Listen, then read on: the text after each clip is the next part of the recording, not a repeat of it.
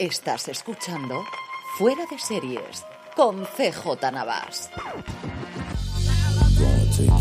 Bienvenidos a Streaming, el programa diario de Fuera de Series en el consumidor CJ Navas. Tendrán las principales noticias, trailers, estrenos y muchas cosas más del mundo de las series de televisión. Edición del miércoles 14 de febrero, que tengáis un muy feliz San Valentín. Vamos con todo el contenido del día, empezando por nuevos proyectos, nuevos proyectos que vienen de algo que parecía ya olvidado, que era estos acuerdos globales que tiene Netflix con los principales creadores de Hollywood. En primer lugar, Tyler Perry ha ampliado el acuerdo que ya tenía con el Gigante Rojo para producir películas, ahora también a series. Añadiría de esta forma también un acuerdo multianual de estos de First Look, es decir, Netflix tiene el derecho de poder mirar primero las cosas que le presenta Perry antes de que vayan a cualquier competidor y en caso de que así lo decidan, poder producir ahora también sus series, comenzando por una que ya ha tenido luz verde, se trata de una serie de 16 episodios llamada Beauty in Black, que va a ser, como no, escrita, dirigida y producida por el propio Perry. La ficción contará la vida de dos mujeres que llevan vidas muy diferentes. Una lucha diariamente por ganarse la vida después de que su madre la echase de casa, mientras que la otra dirige un negocio tremendamente próspero que se encontrarán, por supuesto, enredadas una en la vida de la otra. Por su parte, Adam Sandler sigue produciendo muchísimas cosas para Netflix, incluido un nuevo especial de stand-up que se va a rodar próximamente y que estará dirigido por Josh Safdie, sí, sí, de los Safdie Brothers. No es lo único que tiene Adam Sandler en cartera con los hermanos Safdie, después de haber rodado en 2018 con ellos Diamantes en Bruto, porque a lo largo de este 2024 rodarán una nueva película, todavía sin título, de la que solo sabemos que irá alrededor del mundo de los coleccionistas de objetos deportivos. A mí, desde luego, ya me tienen dentro. Y de Estados Unidos saltamos a España porque, aprovechando que ayer era el día de la radio en nuestro país, Movistar Plus ha dado a conocer una nueva serie documental en dos episodios llamado Las voces de la radio. La docuserie tiene el atractivo de tener testimonios de las grandes estrellas de la radio en nuestro país, eso desde luego dicen ellos, haciendo un recorrido emocional a través de sus historias al frente del micrófono, a la vez que reflejan la evolución del medio a través de algunas de las grandes coberturas informativas de los últimos años historias personales dentro y fuera del micro, crónicas sobre periodismo y, en definitiva, la memoria de un país y una sociedad cuyos cambios siempre ha contado la radio, un medio que congrega actualmente a más de 18 millones de españoles mensualmente. En cuanto a nombres, pues tendrán a Carlos Herrera, a Ángel Barceló y a Carlos Alsina, así como sus referentes en las mañanas, Iñaki Gabilondo y Luis del Olmo, a Julia Otero, Carles Francino y sus antecesores en las tardes, Javier Sardá y Gema Nierga, y a Ángel Espósito, Josep Cuní, Rafa La Torre o Aymar Bretos, conductores todos de programas nocturnos, bueno, de la tarde-noche, que al final decir que las 8 son la noche de España es una cosa complicada.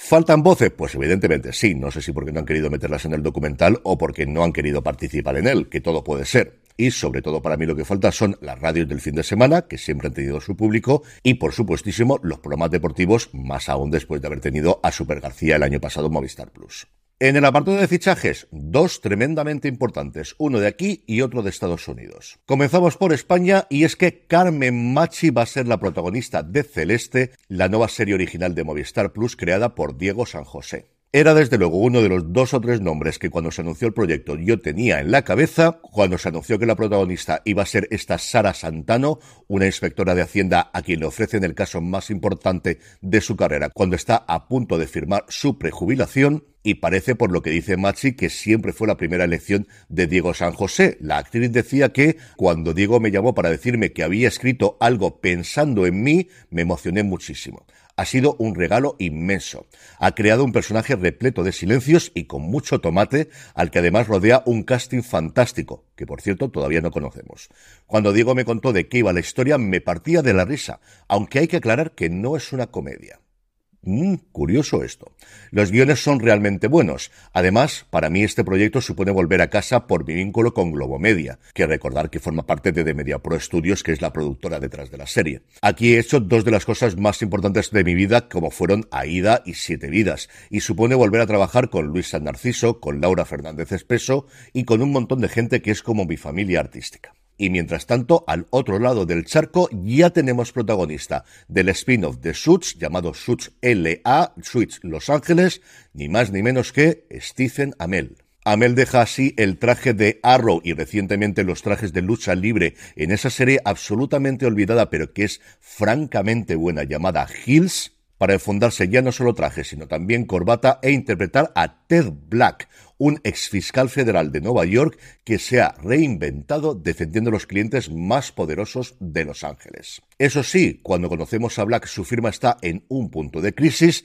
y para sobrevivir debe aceptar hacer cosas que siempre había despreciado. Ted estará rodeado, como no, por un grupo de personajes que constantemente tendrán que poner a prueba su lealtad a Ted y hacia los demás, mientras, como todos podéis imaginar, no pueden evitar mezclar sus vidas personales y profesionales. Todo esto mientras vuelven los fantasmas del pasado que Black creyó haber olvidado al dejar Nueva York. En el capítulo de renovaciones, Apple TV Plus ha confirmado una tercera temporada para Invasión su creador, Simon Kimber, decía, estoy muy orgulloso de lo que hemos podido hacer con nuestras dos primeras temporadas, junto a nuestros socios de Apple TV Plus, nuestro reparto y equipo. En esta nueva temporada continuarán creciendo la escala, la emoción y la intensidad de invasión y nuestros personajes se mantendrán en el centro de la historia, reuniéndose de maneras que con suerte sorprenderán y, lo que es más importante, conmoviendo a nuestra audiencia que nos ha apoyado e inspirado desde el primer día. Y por su parte, Netflix ha dado una segunda temporada a La supervivencia de una chica con curvas, esta serie creada y protagonizada por Michelle Buteau, que hace unos años no sería noticias porque todo se renovaba, pero a día de hoy yo no las tenía todas conmigo. En cuanto a fechas de estreno, Filming nos traerá el próximo martes la segunda temporada de OVNIS, llamada OVNIS El Regreso, 12 nuevos episodios de esta comedia francesa ambientada en los años 70 alrededor del grupo de estudio de objetos voladores no identificados, quienes, una vez más, con sus disparatadas ocurrencias, se dedican a encontrar evidencias científicas que respondan a avistamientos de ovnis. Y terminamos el bloque de noticias, como suele ser habitual, con tres apuntes rápidos de industria. Por un lado, mientras se deshoja la margarita de qué va a ocurrir en unos meses con Paramount Global, si se vende, si se fusiona, si qué leche ocurre con esto, siguen los despidos masivos en la compañía. Bob Bucky, su CEO, anunció que Bob Bakis, su CEO, anunciaba el inminente despido de ni más ni menos que 800 personas. Por su parte, la llegada de los anuncios a Amazon en Estados Unidos ha provocado, como no, una demanda contra la compañía, una demanda grupal, un class action, y es que en Estados Unidos no eres nadie si no te hacen una demanda de este tipo, en la que los demandantes son personas que han pagado por Prime anualmente y en mitad de su suscripción de repente le han metido anuncios. Los abogados defienden que esto es un cambio total de los términos del contrato que ellos firmaron de una forma tácita cuando pagaron por anticipado el servicio para los próximos 12 meses y que o le restablezcan el servicio hasta que termine el contrato o bien que le devuelvan parte de la pasta, y yo, que soy bastante escéptico normalmente con este tipo de demandas, creo que aquí cierta razón no les falta. Veremos qué ocurre si esto llega al juzgado o si bien Amazon llega a un acuerdo previo. Por cierto, hablando del servicio con anuncios ahora en Prime Video, se nos dijo desde el principio que iba a ser exactamente lo mismo, pero con anuncios, y ya tenemos la primera información de que no, no va a ser así, y es que varios medios americanos, y ha sido confirmado por la compañía han descubierto que si se quiere disfrutar de la máxima calidad de vídeo y de sonido, de Dolby Vision HDR y de Dolby Atmos hay que pasar por caja. Estas tecnologías solo están disponibles si se paga esa cantidad adicional de 3 dólares mensuales. Y por último, de cara a los upfronts, ya sabéis, esas presentaciones que hacen todas las cadenas y canales ante los anunciantes en Nueva York para vender sus nuevas temporadas y sobre todo cobrar dinero por anticipado. Desde hace un tiempo las plataformas también acudían allí. Netflix lo había hecho hasta ahora solamente de forma virtual y este año va a ser la primera vez que tenga una presentación por todo lo grande, presencial, conociendo cómo hacer las cosas Netflix. Puede ser una cosa absolutamente de locura que se celebrará el próximo 15 de mayo en Nueva York. Pasando ya al capítulo de vídeos y trailers, que como siempre lo mejor para que los podáis ver todos los que comento aquí hoy y todos los días es que os suscribáis de forma absolutamente gratuita a nuestra newsletter, newsletter.fueradeseries.com,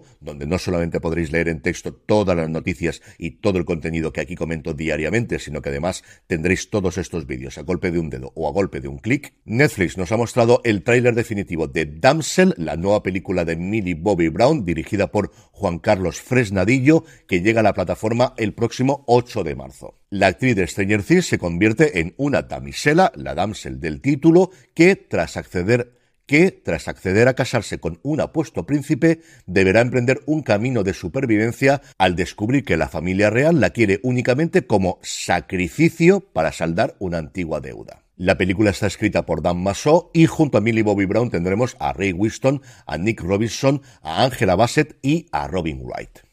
Por su parte, Paramount Plus ha mostrado el tráiler de Knuckles, el spin-off de las películas producidas por la compañía alrededor de Sonic, que constará de un total de seis episodios y en la versión original volverá a ponerle la voz ni más ni menos que Idris Elba. Y por último, Dunkin' Donuts ha mostrado en YouTube el anuncio extendido que debutó en la Super Bowl, protagonizado por Ben Affleck y un montón de gente más, tanto si habéis visto la versión corta, porque visteis todos los anuncios de la Super Bowl como yo, como si no, de verdad vedlo. Es para mí el mejor anuncio de la Super Bowl de este año y me he cargado como 40 o 50.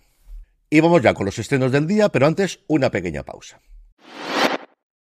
Estamos ya de vuelta, hoy miércoles 14, para San Valentín tenemos en Amazon Prime Video la tercera temporada de El Juego de las Llaves, en Netflix la tercera temporada de Buenos Días Verónica, la sexta de su reality y uno de los mayores éxitos de la plataforma desde que se estrenó Love is Blind, y una película alemana con tonos de comedia romántica llamada Agencia Bien de Amores. Calle 13 nos trae la novena temporada ya, madre mía, de Leo Matei y el gran estreno del día, sin ningún género de duda, es la primera temporada porque ya se filtró que se estaba rodando la segunda, aunque no hay confirmación oficial de la renovación, de New Look en Apple TV Plus. En ella tendremos a Ben Mendelssohn interpretando a Christian Dior y a Juliette Minos a Coco Chanel en una serie de 10 episodios de Todd A. Kessler, el co-creador de Damages o Daños y Perjuicios y posteriormente Bloodlines para Netflix, la serie que desde luego lanzó al estrellato a Mendelssohn, inspirada en hechos reales, rodada en París, poniendo el foco en la ocupación nazi de París y cómo todos los grandes diseñadores de la época, desde Chanel hasta un incipiente Dior, pasando por Pierre Balmain y evidentemente Cristóbal Valenciaga, se enfrentaron a esa realidad cotidiana. Tenemos en el reparto a Macy Williams, a John Malkovich, a Emily Mortimer y a Claes Bang,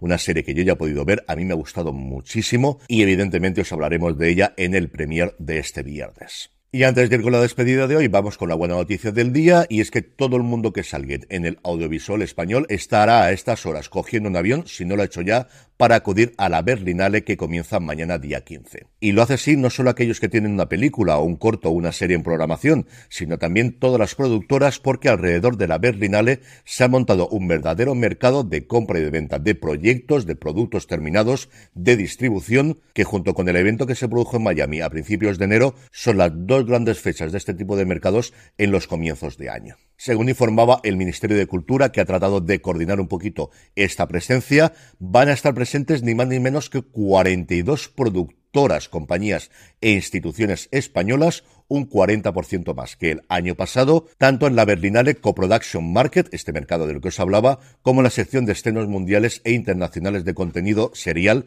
Berlinale Series Market. Los días grandes para nuestro país serán los días 18 y 19 de febrero, cuando se celebrarán respectivamente el Country Session sobre España, es algo que hace la Berlinale habitualmente, que es dedicar un día o medio día a un país concreto, y que queréis que os diga, nuestra producción tiene el suficiente peso para dedicarle un día completo, y un día después, el día 19, los fan meetings, es decir, reuniones uno a uno con productores internacionales interesados en acercarse a hacer una coproducción en nuestro país. Y ahora ya sí, vamos con la despedida del día, que la tenía programada para dentro de unas fechas, pero yo creo que viene al pelo ponerla hoy y corre a cargo de Antonio Jesús Hernández.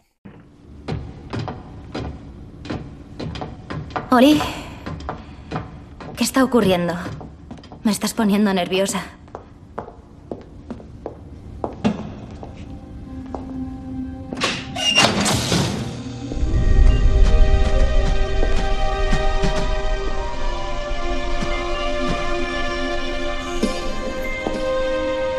Sé que no significa demasiado y que no tienes ninguna razón para creerme. Pero si te he mentido ha sido para protegerte.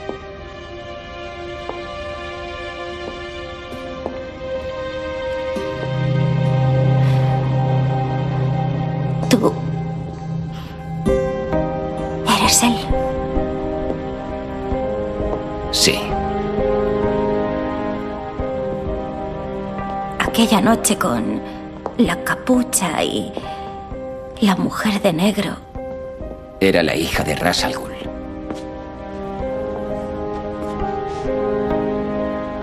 ¿Eras tú?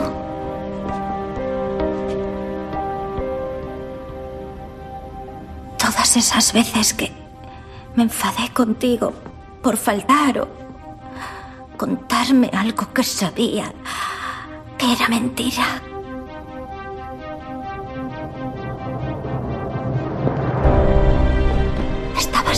Salvando a